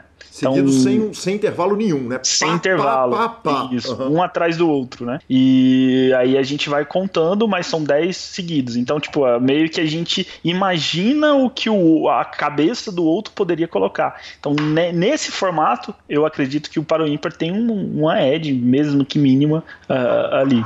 E a gente gostava muito de jogar nos BSOPs. Eu sempre gostei muito de, de aposta, mas é, apostas é, que sejam saudáveis. Eu nunca fui um cara que fiquei vidrado em apostar em futebol, apostar. Eu gosto de, tipo, de quando eu tô com os amigos, quando eu tô com, com algum, algumas pessoas ali que me divertindo, entendeu? Então eu gosto de me divertir. E se aquelas apostas ali estão me divertindo com os amigos, claro que sem ferir ninguém, se a partir do momento que aquelas apostas estão machucando o bolso do outro, pra mim não é interessante. E o paro ímpar, notinha, é, qual mala chega primeiro, qual que é a placa que vai passar do carro. Aí, aí a gente tem um monte de, de aposta que a gente acaba fazendo quando a gente tá com os amigos. É, númerozinho, cartão, ixi. Tem alguma história que te salta assim, que você lembra que você fala, porra, essa é boa, hein? De, de aposta? De aposta. Tem uma muito engraçada, né? Uma aposta minha do Pitão, correndo na, na, na praia ali de, de Balneário Camboriú. Pra quem não viu, depois vai lá no meu YouTube ver eu caindo. você já viu essa? Não, nunca vi. Ah, não é possível que você nunca viu esse vídeo. Nunca vi. Tá louco. Mas- É um vídeo histórico. Porra, mas correr com o Pitão é ruim demais, né? Uma aposta ruim demais. Ele com aquela Ah. carcaça dele de, de, de, de keniano. Na época eu não era tão mais gordo do que ele, igual, igual sou hoje. Maratonista, o cara tem É, maratonista. De... Aham. É, é, essa é muito engraçada. Depois você, vai, você vê o vídeo que, que, que é a coisa mais engraçada do mundo. É, foi em. Acho que foi num BSOP em 2013 em Camboriú. Bacana demais, verei o vídeo. João, é, quando eu te convidei, tinha um assunto específico que eu te pedi para você pensar a respeito dele para a gente discutir aqui no PokerCast. Eu- andei ouvindo e recebendo mensagens de, é, é, no Instagram de gente falando o seguinte: cara, eu quero largar tudo para virar jogador de pôquer. Principalmente o seguinte, jogadores que estão muito engatinhando no jogo, quer dizer, que estão muito no comecinho do jogo. E antigamente houve um momento, é, teve uma frase do Phil Gordon que ele cita, se não me engano, naquele livro verde, um livro clássico do poker, que tecnicamente talvez não, não tenha nada que seja aproveitável naquele livro no poker moderno, mas ele fala o seguinte: no dia que você sai para trabalhar e que você sente que você está deixando de ganhar dinheiro, é, talvez seja a hora de você largar sua profissão e ir para o poker. Isso era, uhum. eu consigo enxergar isso como verdade tranquilamente em 2007, 8, 9, 10 e tenho certeza absoluta que isso não é verdade em, em 2019, no final de 2019 que a gente está agora, porque uhum. se a pessoa não largar tudo e não dedicar ao poker, ela vai ganhar mais com o trabalho dela, qualquer que seja o trabalho que seja minimamente bem remunerado, é, do que ela vai ganhar com o poker se ela não tiver uma dedicação praticamente exclusiva, claro que contando a, a médio e longo prazo. Eu recebi uma mensagem de, do Instagram, eu não lembro nem quem foi que me mandou, então peço desculpa por, por não citar o nome. Também, se eu, se eu lembrar, se eu pudesse citar, eu teria pedido autorização para fazer a citação, é, que me falou que estava largando tudo para fazer isso. E eu comentei com o Gustavo, amigo meu, antigo jogador de poker, ele falou: Cara, isso me soa tão 2009, isso me soa tão alguém largar para ir fazer trade no mercado financeiro, que hoje é um mercado super difícil e competitivo quanto o poker. Se por um lado é super difícil uma pessoa virar profissionalmente no poker moderno, por outro lado não é impossível é, ela virar. O que que um menino tem que, em que que ele tem que basear a decisão dele de largar as coisas para dedicar ao poker, especialmente alguém que sabe muito pouco da técnica do jogo? Uhum. Então, eu acho que ninguém pode se dedicar exclusivamente ao poker a partir do zero né? Então a pessoa não aprendi as regras hoje e vou viver disso. Não é assim que funciona, né? O poker hoje em dia eu, eu falo que é igual uma faculdade. Você vai demorar ali quatro, talvez cinco anos para você se tornar um, um, jogador realmente lucrativo, né? Uhum. Hoje em dia é mais ou menos por aí, né? Não, não é algo do dia para noite, não é você aprendendo. E às vezes é, dependendo do contato com que essas pessoas tiveram, é, do, do, do, da quantidade de tempo é, de, despendido para isso, você pode ser que esses 4, 5 anos você ainda não se torne lucrativo. Né? Uhum. Quando eu tinha o, o, o time há muito tempo atrás, a gente às vezes conseguia pegar um cara do absoluto zero e transformar ele num semi-lucrativo num período de seis meses, sete meses, né? Uhum. Isso hoje em dia não é tão fácil mais. Uhum. Né? O, é, esse tempo hoje em dia ele demora mais, demora às vezes dois anos, dois anos e meio. Né? Por quê? Porque o nível aumentou, a quantidade de pessoas que vivem do jogo, mesmo que às vezes estão iniciando, né? Estão são pouco lucrativas ali, é, jogam há bastante tempo, mas são poucos lucrativos ainda. A quantidade dessas pessoas, hoje a maioria do field são de regs fracos. Né? Uhum. É, antigamente a maioria do field eram de pessoas recreativas. Uhum. Então, esse é o grande diferencial. Então, para você ganhar algum dinheiro, você tem que ganhar dinheiro do, do reg fraco. Né? Uhum. Esse reg fraco já está no mercado há um tempo. Né? Uhum. Então não é do dia para noite. Então eu não indico para ninguém que aprendeu as regras hoje a se dedicar exclusivamente ao poker. Né? Uhum. Ela tem que primeiramente colocar o poker em paralelo. Né? E aí vai evoluindo de acordo com isso. Eu já tive vários exemplos no meu próprio time de pessoas que trabalhavam em banco, de pessoas que eram médica e ainda assim conseguiam tirar um tempo para estudar, para se dedicar. Né? Então depende muito do o nosso tempo é a gente que administra, né? Então muitas vezes as pessoas acabam colocando uma desculpa de não fazer uma faculdade, não terminar uma faculdade ou de não terminar, é, tipo, sair de algum emprego para se dedicar exclusivamente e, a, e quando vai se dedicar acaba não se dedicando total. João, por outro lado, não é um contrassenso, quer dizer, você imaginar que a pessoa já vai gastar dois anos e meio para se tornar semi-lucrativo, vai gastar quatro ou cinco anos para ser super lucrativo. E aí você fala, a pessoa tem que fazer isso em paralelo. Quer dizer, o fazer em paralelo não vai gerar um atraso na, na, no desenvolvimento profissional desse, desse jogador? No desenvolvimento teórico? De certa forma, sim. Né? De certa forma, vai gerar um atraso, mas Aí a gente está pensando em uma forma de indicar para a pessoa para o que ela deve fazer, né? Porque às vezes essa pessoa ela tem uma família para criar, né? Às vezes essa pessoa ela uma das coisas que é importante no poker também, você não vai ser bom só se você estudar, né? Uhum. Você precisa ter aptidão para isso. Precisa. Estudo hoje não basta, quer dizer, tem que ter o talento, tem que ter o olho, tem que ter a malandragem. Porque, por exemplo, eu conheço O jogadores talento. profissionais que falam o seguinte: não, hoje em dia qualquer um que estudar, que criar método e, e sentar e estudar, ele vira no poker. Então, ele pode se virar, né? Uhum. Se virar é ser ali um reg fraco, né? E agora, se ele quer se tornar realmente lucrativo, ou Uhum. seja, é, ele precisa sim dessa aptidão. Essa aptidão, é, eu acho que é muito importante. Eu trabalhei com muita gente e as pessoas que tinham aptidão, elas aprendem muito mais fácil, né? Elas ah, acabam evoluindo muito mais rápido do que as outras pessoas. Então, a aptidão é algo altamente relevante, ao meu ver. Perfeito.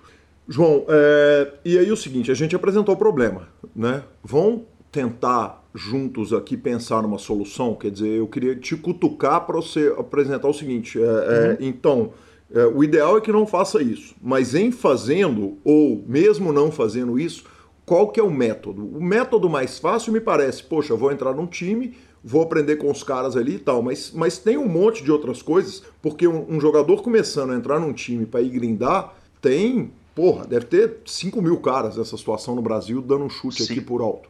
É, Por baixo, por baixo? É. por baixo. O que que o jogador, quer dizer, o que que um jogador que, que entra, eu vou é, é, é, largar meu emprego, vou começar a jogar, ou não vou largar meu emprego, vou começar a jogar, o que que ele pode fazer de diferente para nesse mar de gente de um esporte competitivo ele, ele criar esse diferencial? Tá. É, ho- hoje em dia, a gente tem uma quantidade de informações monstruosa, né? E às vezes, às vezes não, muitas delas, muitas dessas informações estão de graça, né? Que a gente pode pegar e, e consumi-las é, sem gastar um centavo. Então, o time é importante é, na formação de, de um jogador. Eu acredito que pode ser. Antigamente eu diria que, que, que era a melhor opção infalivelmente, né? Porque v- você não tinha a quantidade de materiais que hoje em dia você tem. Por quê? Porque hoje em dia você tem streamings que jogadores muito bons transmitindo, e não só transmitindo, gravando, que você pode assistir todas 9, 10 horas de grind daquele cara, mostrando oito telas simultâneas, que o cara toma decisões durante é, 10 horas relacionadas a oito telas simultâneas. Então, isso é uma quantidade de informação monstruosa.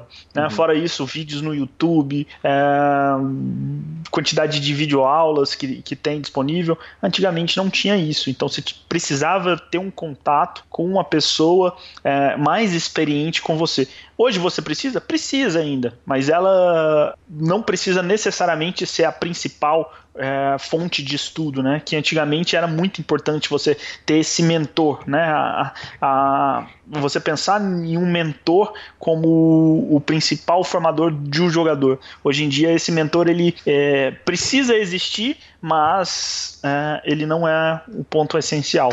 Dá para se virar sozinho? Quer dizer, um jogador consegue é, é, aprender a É jogar muito mais poker? difícil. É muito mais difícil. É muito mais difícil. O processo vai ser mais lento, né? Mas dá sim. É, precisa de uma dedicação gigantesca, né? Muitas vezes dói estudar, né? Dói estudar em qualquer área. É, no poker não é diferente. Então tem, tem muito, mu- muita coisa do poker ali que é, que é um, um material pesado, difícil, né? E precisa da dedicação. Então, se o cara tiver dedicado, disciplinado, ele pode sim conseguir sozinho. Vai demorar mais. Né? O processo, às vezes, com um time, com um mentor, vai ser mais rápido. Né? Essa formação dele. João, e com relação a método? Porque acontece o seguinte, é um problema que você citou. É, tem tanta informação que é muito difícil separar joio do trigo. Aí Perfeito. você vai ter um Lex Esse é o grande problema hoje em dia. ensinando bem, um Jonathan Little ensinando bem, abrindo o coração na mídia, mas por outro lado vai ter um, um monte de lixo de informação, informação que já é velha, informação que foi boa e não é mais, né? É, é, é, ho- hoje em dia é muito mais importante você filtrar quem que você escuta, né?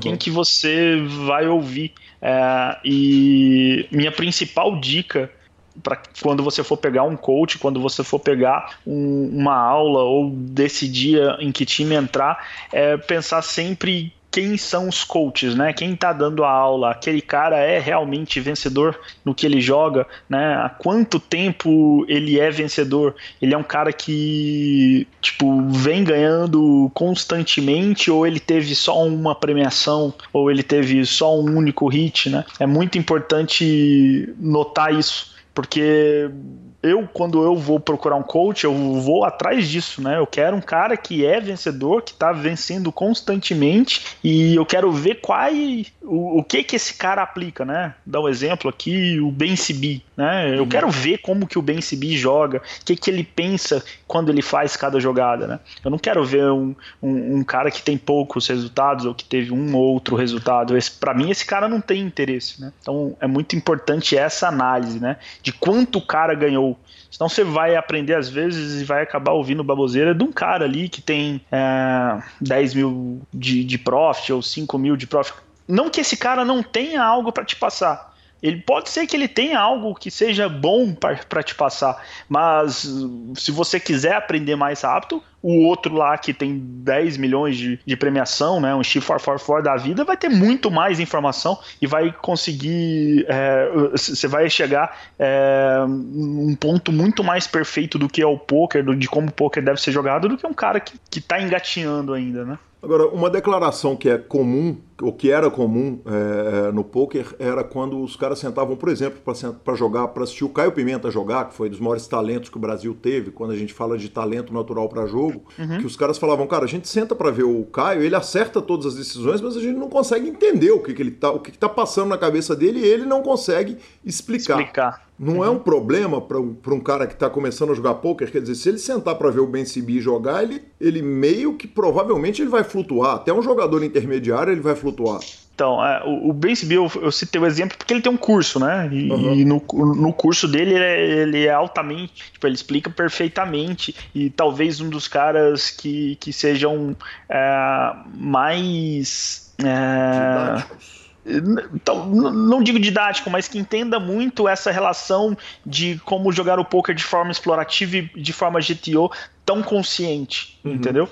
Talvez seja o cara que tenha esse conhecimento mais aflorado, assim, do, do que é o GTO e da importância de você ter o poker explorativo também. Então ele é muito didático, né? Mas é, quando você pega jogadores que são muito bons para assistir, essa era a minha principal fonte de, de, de estudo, né? O que, que eu fazia na minha época? Eu não tinha conteúdo, eu não tinha é, vídeo aulas no YouTube, eu não tinha cursos para comprar. Então o que, que eu fazia? Eu via o Caio Pimenta jogar, né? E aí eu tinha que pensar o que, que ele estava fazendo. E a maioria das vezes que eu vi o Caio Pimenta, eu não via as cartas dele. Eu só vi, eu torcia para dar um showdown.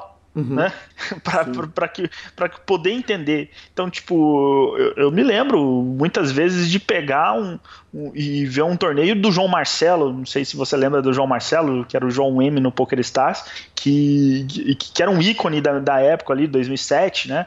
É, Christian Cruel. Então, tipo, eu tentava, eu abria as mesas desses caras e viam esses caras jogar. Hoje em dia, é, tem como a gente ver as cartas, o cara tá ali transmitindo, fazendo um stream, o Lex Veldis, por exemplo, que é um dos caras, o cara que eu sempre tive como ídolo, né?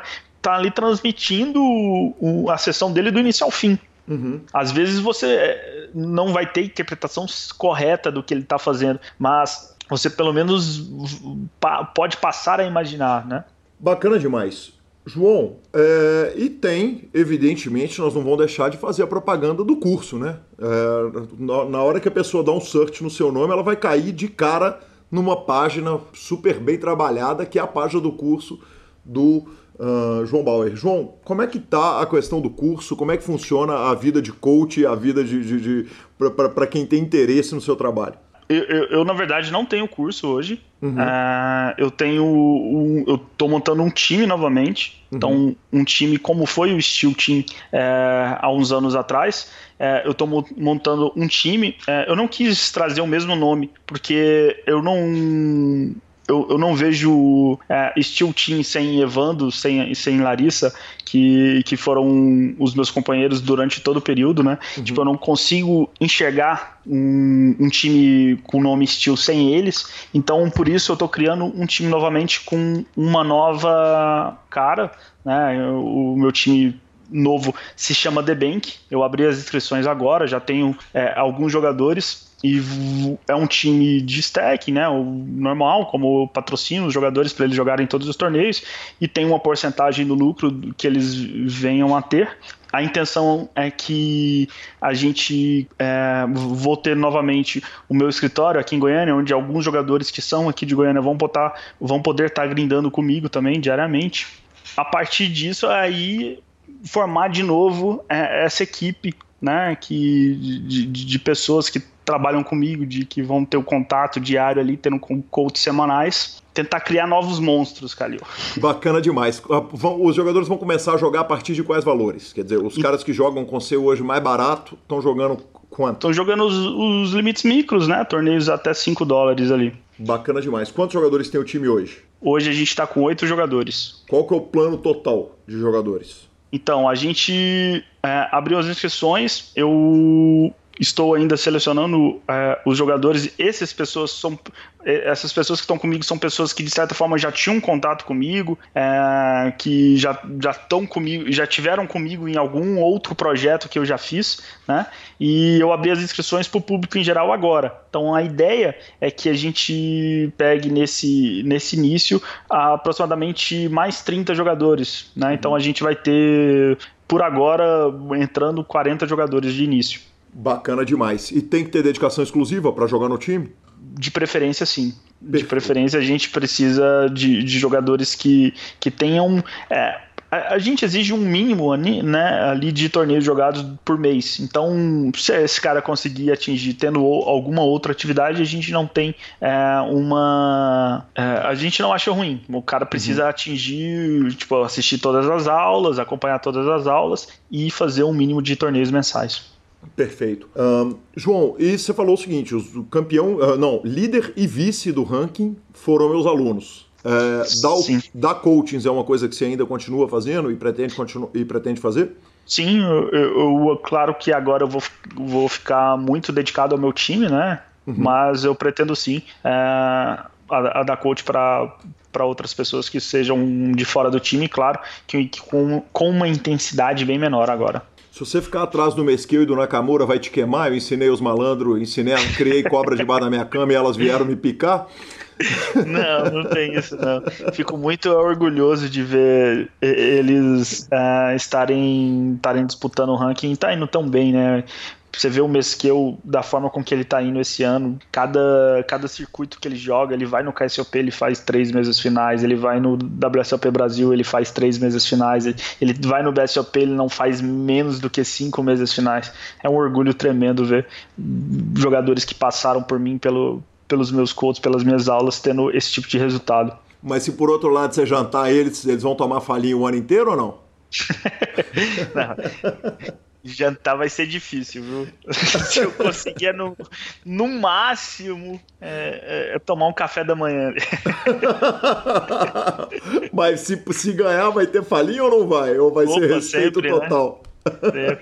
Tem algum bet pro ranking, João? Então, eu não, não tenho, né? Se eu tivesse, eu teria disputado as outras etapas. E, tipo, eu não disputei as outras etapas esse ano por compromisso. Teve um casamento de um amigo, é, teve um casamento de outro na outra etapa, que era aqui em casa. Então acabou que por compromissos assim eu não consegui disputar todas as etapas. Claro que agora eu fico fico sentindo ruim, né? Mas eu também não sabia que eu ia ter uma etapa excelente em gramado. Né? Bacana demais. Bacana demais. João, pra gente encerrar, vamos falar um pouquinho o seguinte. Quando eu te entrevistei a primeira vez, o João era um menino solteiro, né? Sim. E agora o João é um senhor casado, correto? Correto. Pois é, vamos falar um pouquinho da vida de casado com jogador de pôquer, só pra gente encerrar, porque esposa de jogador não é uma vida fácil, né, cara? Não. Sempre é uma mulher especial que é casada com um cara, porque é uma vida dura e tal. Como é que tá a, a, a vida de João em 2019?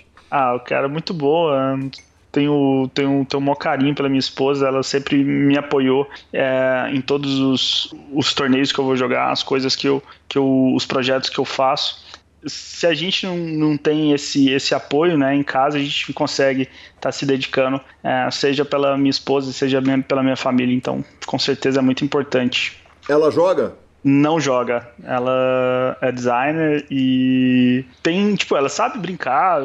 Em algumas etapas do BSOP ela acaba jogando ladies, mas não não tem o gosto. E ela fala: por que, você não me ensina? Não, não, não, ensino porque se você quisesse mesmo, você ficava atrás de mim vendo eu jogar, né? Se a pessoa tem vontade mesmo, ela vai atrás. Mas ela, ela já adotou o linguajar? Quando você chama ela para jantar, ela fala: não, foldei? Não, com certeza. Esses dias a gente foi num restaurante comer espetinho, aí acabou o espetinho, ela virou e falou assim, é, chamou o garçom, aí ela queria um ribai de picanha. Sensacional. E muito peitudo o senhor levar sua senhora para comer espetinho na paçoca que o senhor tá, tá bom? Só para não perder a piada. João, cara, que sensacional, velho. Que, que, que, conversa boa, mais uma vez. Somando aí, a gente deve ter fácil umas quatro horas de conversa. E a conversa sempre é ótima, sempre é divertida. E poder cutucar o cérebro de um cara tão inteligente, com a percepção tão boa, e falar a respeito de mercado, falar a respeito de cenário, de gente que está começando a carreira, cara, faz faz uma entrevista sensacional, cara. Muito obrigado de novo pelo carinho e que prazer te ter aqui, cara. Ah, obrigado eu, Calil. Sempre prazer também estar conversando com você. A gente sempre sente falta, né, de, de, de, ter esse tipo de contato com, com pessoas do meio, né, e, e essas entrevistas suas são, é, é muito legal que às vezes a gente passa a conhecer um pouco mais cada jogador, cada, cada forma de pensar de cada um. Então, continue fazendo esse trabalho aí, que é muito bom para o cenário. Muito obrigado e trombamos lá no BSOP daqui uns dias, né? Com certeza. Eu vou estar tá correndo de, de uma mesa a outra lá, disputando um ranking. Vou, vou para ganhar, viu? E tô torcendo. Estarei torcendo. Bacana demais. Obrigado, João. Valeu, Calil. Abração. Abraço.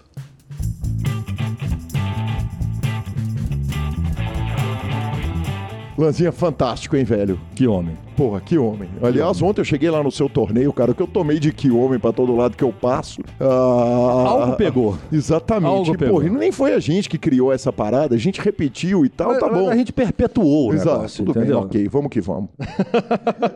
Tweet, senhor. Lanza, é, começa por ele, Daniel Negrano, já lembro dois tweets dele no começo do programa. O que você pensa dessa ideia para um torneio high roller? Profissionais só podem jogar um tiro e não profissionais podem reentrar por oito níveis. A organização do torneio decide quem é e quem não é profissional. Significa. O que, que você acha? Significa. Você acha legal? Eu, eu acho que se, se a ideia é, é, é se a ideia é dar uma, uma favorecida pro amador, naquele mesmo esquema que nós temos aquele torneio do, do, do Triton, nós temos a, ideia do Triton, quando o amador convida um profissional e que eu tenho alguns problemas com as escolhas de quem de fato é amador ou não, mas eu acho que tirar essa vantagem do profissional, acho que talvez possa dar uma igualada. Apesar que se for uma puta de uma estrutura super deep, vai mudar pouco. Não, é, por outro lado, cara, quando você favorece o amador assim, você tá você tá melhorando pro profissional, ainda que ele possa dar um tiro só. É, porque se você fizer uma estrutura muito boa, o profissional vai jantar os caras do mesmo jeito. É, não, cara, eu acho que a questão aí deixa de ser se o profissional vai jantar ou não vai jantar o jogador, sabe? Mas eu acho que passa a ser o seguinte, cara. Primeiro, você tá dando uma vantagem pro profissional, que é deixar o amador dar oito tiros, e ao mesmo tempo, por outro lado, você tá tirando a possibilidade dele abraçar a variância de uma forma muito brutal. Então, eu, eu gosto da ideia, eu definitivamente gosto da ideia, cara. Justo. Segue o jogo. Phil Helmut tweetou o seguinte: acabei de dormir 14 horas aqui nas minhas férias na Flórida. Uh, eu pagaria 5 mil dólares para conseguir dormir tanto assim uh, na semana passada durante a WSOP Europa na República Tcheca. É difícil dormir no meio do grind. Dormir refresca. Dormir é a diferença entre vencer e perder. No poker, dormir é poder. Positivity. Não, mas que chatura. Que chatura. Dormiu, cacete. Odeio dormir. Tá louco. Tempo desperdiçado do cacete. Cara, eu só acho o seguinte: tem tanto remédio pra isso, velho. Drogas, do capeta, usa velho. drogas e pronto. Toma um prazolano, deita e dorme, feliz. Bora pro arcade. André, cara, então, então é o seguinte: faz muito tempo que recebo mensagens bizarras é de ótima. jogadores de pôquer sobre assuntos inacreditáveis, mas o cara ter a manha de vir reclamar comigo que bateu o rei no River e questionar o que eu poder- poderia fazer sobre isso passou do limite. Limite? Qual que é o limite aceitável? Cara, eu acho que reclamar que bateu o rei no River não é com a cara, velho, é com o Vitão. É o rei no River. Meu senhor, a reclamação foi pra pessoa errada. Exatamente. Cara, o Adam Schwartz é, tweetou o seguinte: é, Ok, pessoal, ah, se você tivesse que queimar todas as suas camisas de hockey, exceto por uma, qual você manteria e por quê? Ele marcou Lance Bradley, o Tuck on Sports, o Dave Tuckman, com quem narramos lá em São Paulo, Daniel Negrano e mais uma galera do poker. Eu te faço a pergunta, Lanzinha: você jamais queimaria uma camisa do Atlético, mas se você tivesse que doar todas menos uma, Do qual que você seguraria? Acho que aquela, aquela branca que você me deu. Sem Aquela. patrocínio. É, que aquela, honra. aquela camisa é diferente, mãe. Quanta honra. Eu tenho uma dos anos 80, que apesar de eu gostar de camisa sem patrocínio, eu tenho uma dos anos 80, que é o primeiro patrocínio do Atlético da Precon nas costas, que seria que eu seguraria. Justo. E não cabe em mim, longe, longe. Camisa dos anos 80, 80, imagina. longe. Exatamente. Um, Phil Helmut também tweetou o seguinte: um, eu queria chegar do nada e ganhar, e chocar o mundo do poker ganhando o POY Player of the Year da WSOP. Quer dizer, eu tive três segundos lugares no, no Player of the Year, das quais duas vezes o jogador do ano chegou do nada e me ganhou, 2011 e 2002. Mas, infelizmente, não consegui hashtag good game. Duas coisas. Só você, mimimi. Perfeito. Ok. Redes sociais. Redes sociais, Lanzinha, finalizando então, vamos para a última, penúltima parte do nosso programa, que ainda tem dica cultural e tudo mais. Ah, temos o áudio do ouvinte, Lanzinha. Áudio do ouvinte Marco Sandrini, senhor. Exatamente, Marcos Sandrini faz uma pergunta a respeito de torneio que te indignou, mas nós não vamos botar a sua resposta, nós Não. vamos botar a resposta do DC. A resposta de pessoa que é séria. Exatamente. Então, áudio do Marcos Sandrini. Fala, Calil, beleza? Cara, esses dias eu tava jogando um live em Curitiba e tinha duas mesas com oito jogadores e a mesa, minha mesa com seis jogadores. Aí eu peguei, chamei o, o Flor e questionei ele se não tinha que vir um jogador de uma das mesas pra mim, né? Porque a nossa mesa tava com dois a menos que, a- que as duas outras. Aí ele falou pra mim que não, que ele não poderia tirar o jogador de uma das mesas, porque se ele fizesse isso, os jogadores da outra mesa, não, os jogadores dessa mesa que ele tirasse iam reclamar de por que, que não tinham tirado da outra, entendeu? Tipo, qual teria sido o critério. E aí a gente continuou jogando totalmente desbalanceado. E era tipo, dia um, assim, num torneio importante, todo mundo segurando pra passar de dia, e o cara agiu dessa forma. Eu queria saber se, se você sabe, ou se tem como perguntar pro DC se é assim mesmo, que eu achei bem esquisito. Ou se não for, pra ele esclarecer, né? Valeu. É isso aí, muito obrigado, Marcos. E resposta dele, sensacional, DC, que homem, hein? Agora, com relação da dúvida do ouvinte aí, é, infelizmente, o, eu acho que o Flor cometeu um equívoco. Todo torneio é obrigação do Flor manter as mesas o mais balanceado possível. Então, se você tem duas mesas com oito e uma com seis, existe um claro desbalanceamento. Aquela mesa com seis, ela está tendo uma desvantagem muito grande. Você está tendo um número de mãos muito maior com relação às outras mesas com, 8, né? E você acaba tendo é, uma dinâmica de jogo completamente diferente. Então, é, você precisa manter o torneio mais balanceado o tempo todo. Então, o que, que ele teria que fazer? Ele teria que tirar realmente de uma das duas mesas de 8, um jogador levar para aquela de 6. Então, você teria uma mesa de 8 duas de 7. Isso você deixa o torneio mais balanceado. Agora, de qual mesa ele vai tirar? O torneio, para isso, ele tem que ter um procedimento já pré-estabelecido. Então, é, geralmente, o, o- o diretor do torneio, ele já escolhe antes do torneio, ele já, já meio que, que faz um planejamento de, é, de quais mesas ele vai sempre é, preferir sempre tirar gente para levar para outras. Então, e assim, não existe uma regra fixa para isso, mas ele tem que já pré-estabelecer para ter um critério. Ah, mesas de numeração maior para menor, mesas de numeração menor para maior, ou mesas mais próximas de estourar para mesas que é, que estarão mais longe de estourar, por exemplo, sabe? Coisas do tipo. Não importa qual seja o critério, desde que ele tenha um critério. É, e o critério seja é, claro, seja o mesmo ao longo do torneio e ele possa explicar para as pessoas. Então, assim, eu acho que o, o Flor, ele na verdade ele não sabia dessa regra, essa regra está no regulamento da TDA, da DTP, é, tem que ter um procedimento pré-estabelecido, as mesas têm que ser mantidas o mais balanceado possível e o fato dele não ter esse procedimento não é uma desculpa para ele não balancear as mesas. Muito obrigado, DC. Sensacional. Respondida a dúvida do ouvinte. Esperamos que não tenha sido nenhum diretor de torneio amigo nosso, né? Esperamos. Mas às vezes né, os amigos também erram, né? Estavam no dia ruim. Exatamente. Luzinha, às vezes a gente é surpreendido, cara, por pessoas que a gente nem sabe que ouviam o programa. Eis que Elisângela Borba Silva me manda uma mensagem, ela que é esposa do Fábio Eiji, Sakuraba, vira e fala o seguinte, Gui, uh, o Sakuraba era o nick do Age no Full Tilt. E aí, obviamente, eu pensei que era por causa do lutador, porque tinha um lutador de MMA que era Sakuraba. Alguém, inclusive, falou isso lá no YouTube. Ela virou e falou o seguinte: Sakuraba é o sobrenome da mãe dele. Então, cara, lembramos de grandes tempos ali, das casas, das poker, poker houses de Floripa e etc.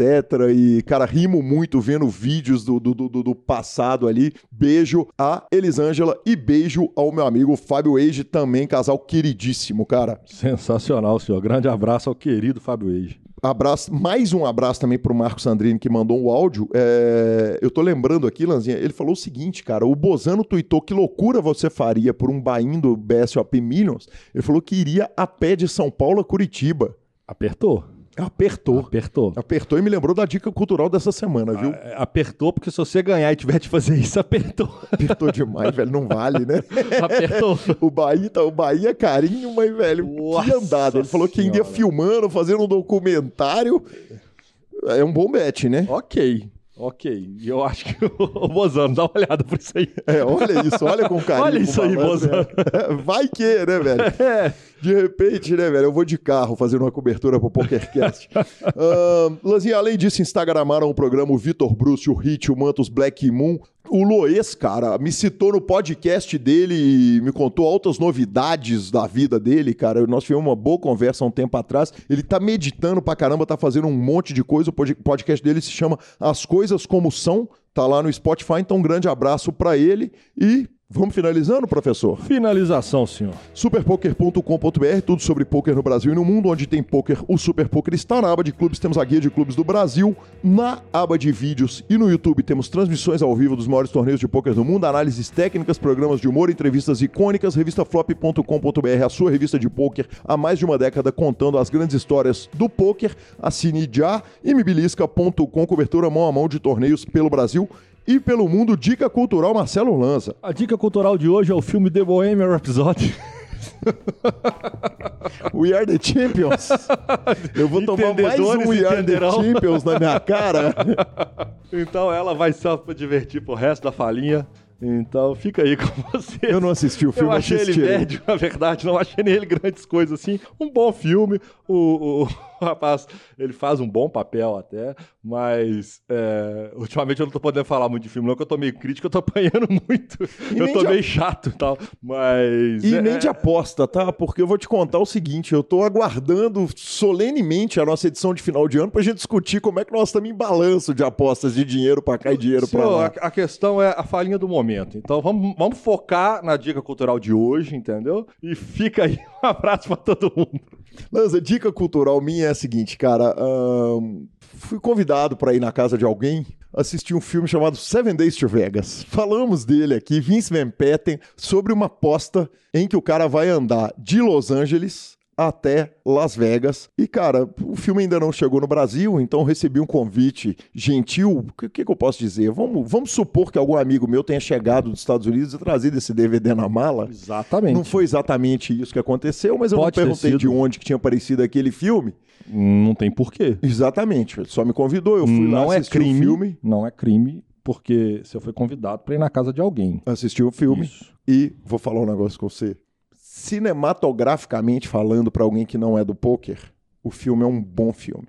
Pra quem gosta de bet, gosta de poker, gosta de aposta, gosta de falinha, o filme é nota 12. Uai, então peguei. 10, velho. Peguei, Mas peguei. é demais, Nanzo. É o filme mesmo. é legal demais, cara. Eu delirei, eu vibrei com o filme. Que coisa maravilhosa. É engraçado pra caramba. Eu e o amigo meu que me convidou pra assistir o filme rimos pra caramba com as, com as sacadas. É um filme de quem entende a nossa linguagem. De gente que gosta de apostar, gosta de bet. É a gente como a É, gente. é- é exatamente, cara. É, é absolutamente sensacional. Então, fica essa dica cultural.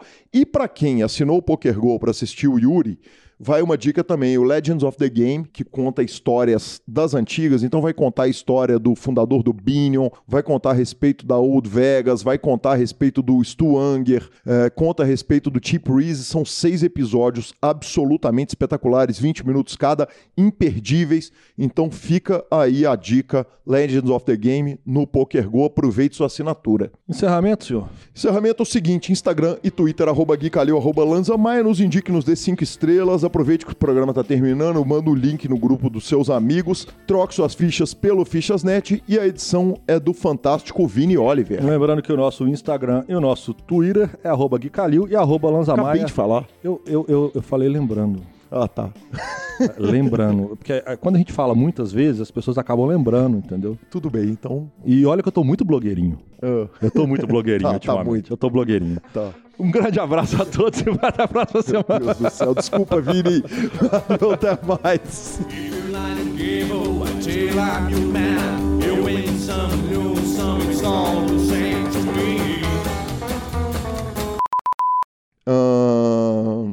óculos escuro. Desculpa. Lanzinha, assim, é, sobre a, a, a... Acabei de dormir 14 horas aqui na minha, nas minhas fele... que, que é isso? É algo, tipo um vaso rolou ali por causa do vento. Caralho, mano.